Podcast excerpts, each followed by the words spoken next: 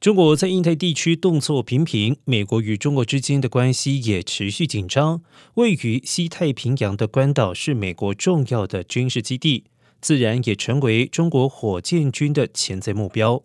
美国目前正在进行飞弹防御系统升级，但多位包括海军中将希尔等军事专家认为，关岛的防御能力不足以防御中国的全面飞弹攻击。而美国东西方中心研究员饶毅指出，关岛的反飞弹系统需要紧急升级。另外，包括用于打击弹道飞弹的萨德系统、海军驱逐舰和巡洋舰携带的反飞弹防御系统等，也都需要升级。